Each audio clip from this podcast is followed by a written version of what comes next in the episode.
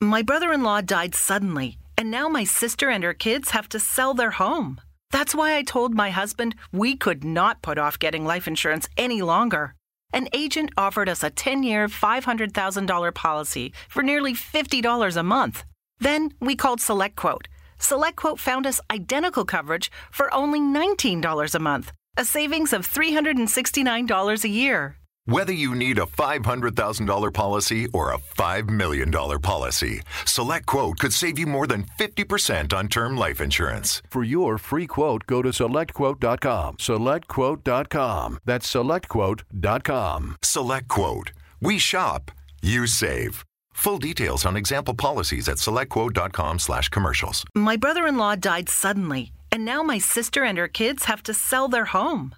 That's why I told my husband we could not put off getting life insurance any longer. An agent offered us a 10 year, $500,000 policy for nearly $50 a month. Then we called SelectQuote. SelectQuote found us identical coverage for only $19 a month, a savings of $369 a year. Whether you need a $500,000 policy or a $5 million policy, SelectQuote could save you more than 50% on term life insurance. For your free quote, go to selectquote.com. Selectquote.com. That's selectquote.com. SelectQuote.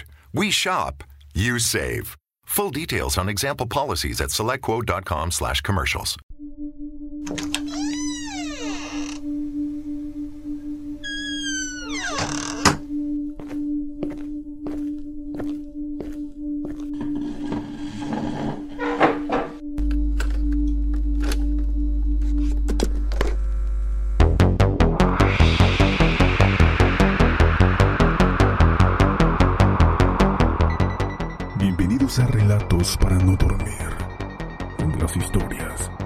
Oscuras toman vida. Comenzamos.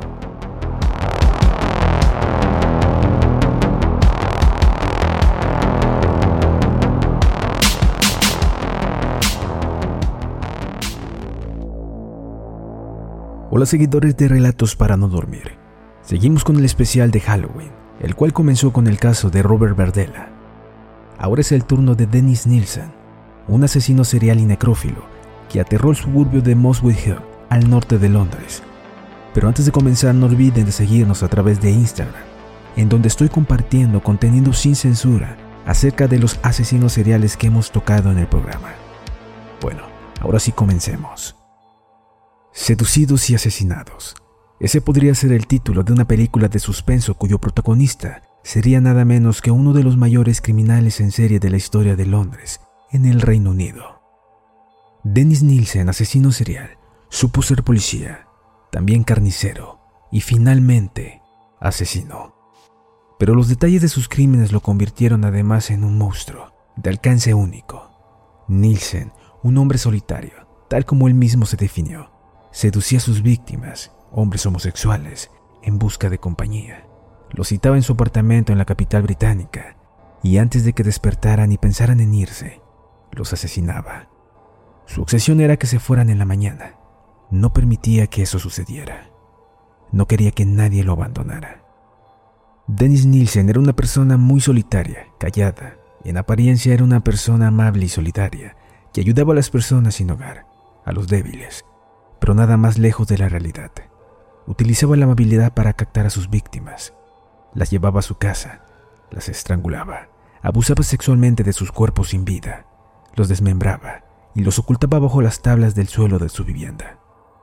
Conocido como el asesino amable, Nielsen nació y creció en Fraserburgh antes de unirse al ejército a los 16 años, donde sirvió en el cuerpo de catering del ejército durante 11 años. Al dejar el cuerpo pasó por varios trabajos, incluido el de oficial de policía, antes de acabar como funcionario público.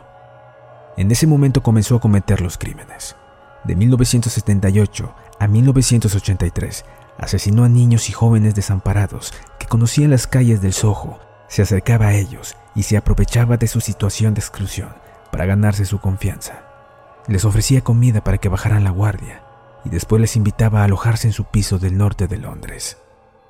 Cuando fue detenido el 9 de febrero de 1983, había matado a 15 hombres, lo que le convertía en el asesino en serie más prolífico de la Gran Bretaña del momento. fue encarcelado de inmediato y de por vida. Nielsen no tuvo ningún reparo en confesar abiertamente los crímenes en la patrulla, que estaba aparcado en la puerta de su casa. Tuvo que ser interrogado en el coche porque en su piso era imposible permanecer. Cuando los agentes llamaron a la puerta, Nielsen abrió la puerta y una bofetada nauseabunda les golpeó de inmediato. El hedor de la carne podrida de sus víctimas hacía imposible entrar al apartamento de forma inmediata.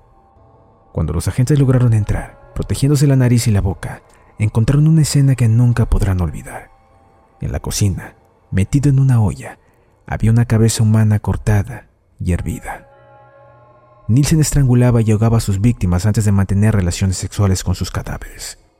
Después ocultaba sus restos debajo de las tablas del suelo y en ocasiones los recuperaba para hablar con ellos e incluso fotografiarlos en posturas supuestamente eróticas.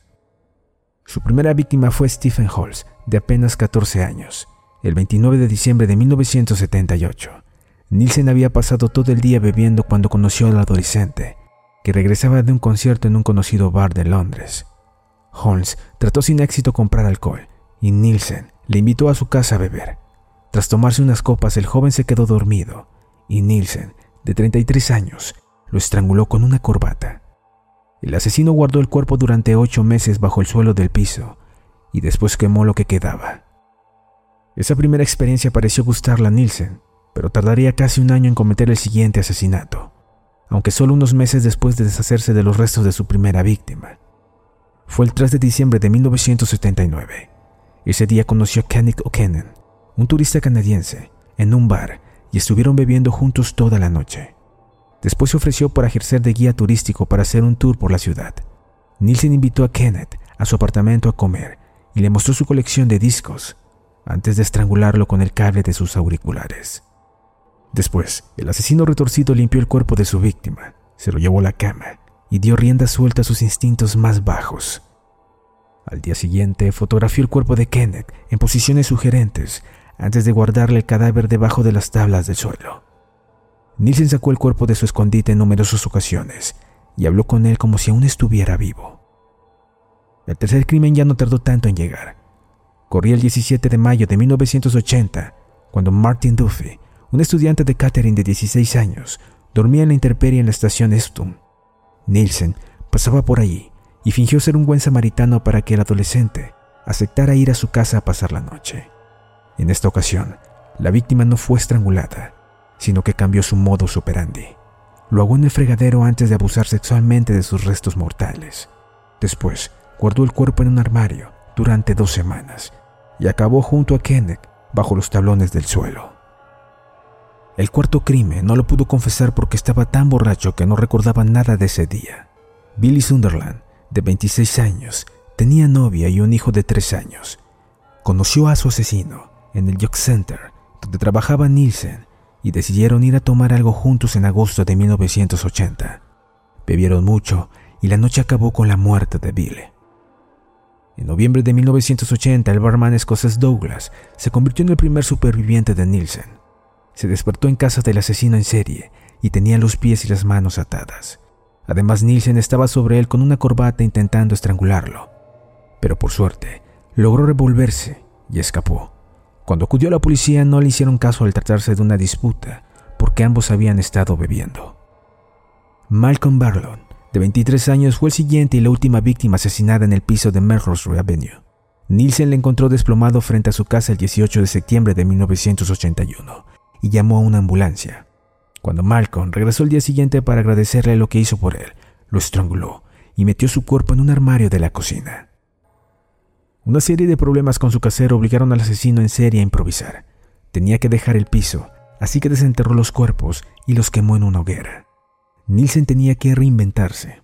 Se había quedado sin un centro de operaciones, pero sus instintos asesinos no solo cesaban, sino que iban aumentando. A pesar de ello, volvió a fracasar en el intento de asesinar al estudiante Paul Snoff, de 19 años, en noviembre de 1981. Después de pasar la tarde bebiendo juntos, Nielsen hizo como en anteriores ocasiones. Le invitó a su casa, salvo que esta vez estaba en otra ubicación, en Carlin Gardens, Muswell donde siguieron bebiendo. Los dos acabaron en la cama juntos. A la mañana siguiente, Paul se despertó con un terrible dolor de cabeza, un profundo corte en la garganta y moretones por toda la cara. Nielsen le sugirió que fuera al médico, donde le confirmaría que las heridas habían sido causadas por alguien que había tratado de estrangularlo. A pesar de ello, Paul no denunció los hechos a la policía, aunque sí podría haber formado parte de las personas que testificaron en contra de Nielsen. Tras esta intentona fallida, el amor propio del asesino en serie estaba herido, así que cuando conoció a John Hollett, de 23 años, se propuso en lograr que fuera la primera víctima mortal de su nueva casa. Como siempre, el lugar de casa fue un bar. En marzo de 1982 conoció a Johnny y consiguió llevárselo a casa, donde lo estranguló. La tercera víctima que escapó de las sádicas garras de Nielsen fue Carl, un artista drag. La pareja se conoció en un bar en Camden en 1982 y después fueron al apartamento para seguir bebiendo. Nielsen le puso una copa y trató de estrangularlo en el baño, sumergiendo su cabeza mientras Carl suplicaba por su vida. Increíblemente, Carl no murió y cuando recuperó el conocimiento, Nielsen le dijo que en realidad le había salvado la vida después de que Carl hubiera quedado atrapado en un saco de dormir. Carl convirtió los recuerdos de Nielsen estrangulándolo en un mal sueño, hasta que descubrió la verdad años después.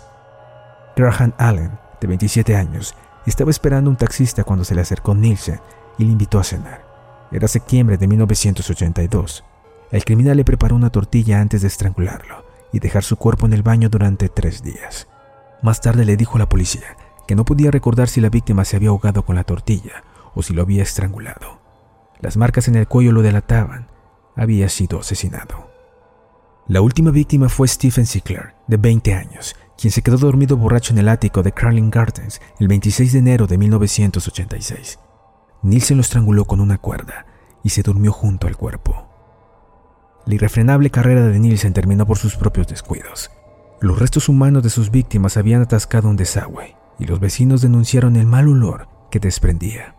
Y así fue descubierto por el técnico de mantenimiento que acudió a repararlo.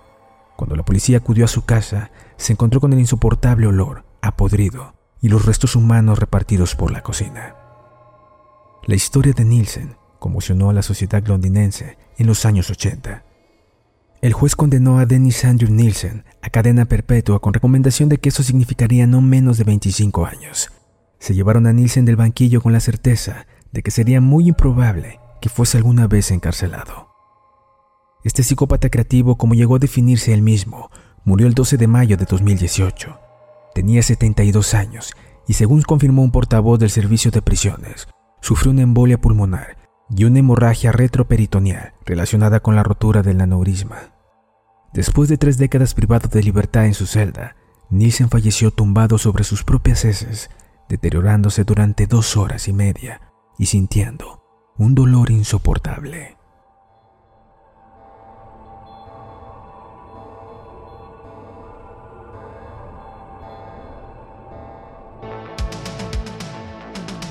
Muchas gracias por habernos escuchado y nos vemos en un próximo programa.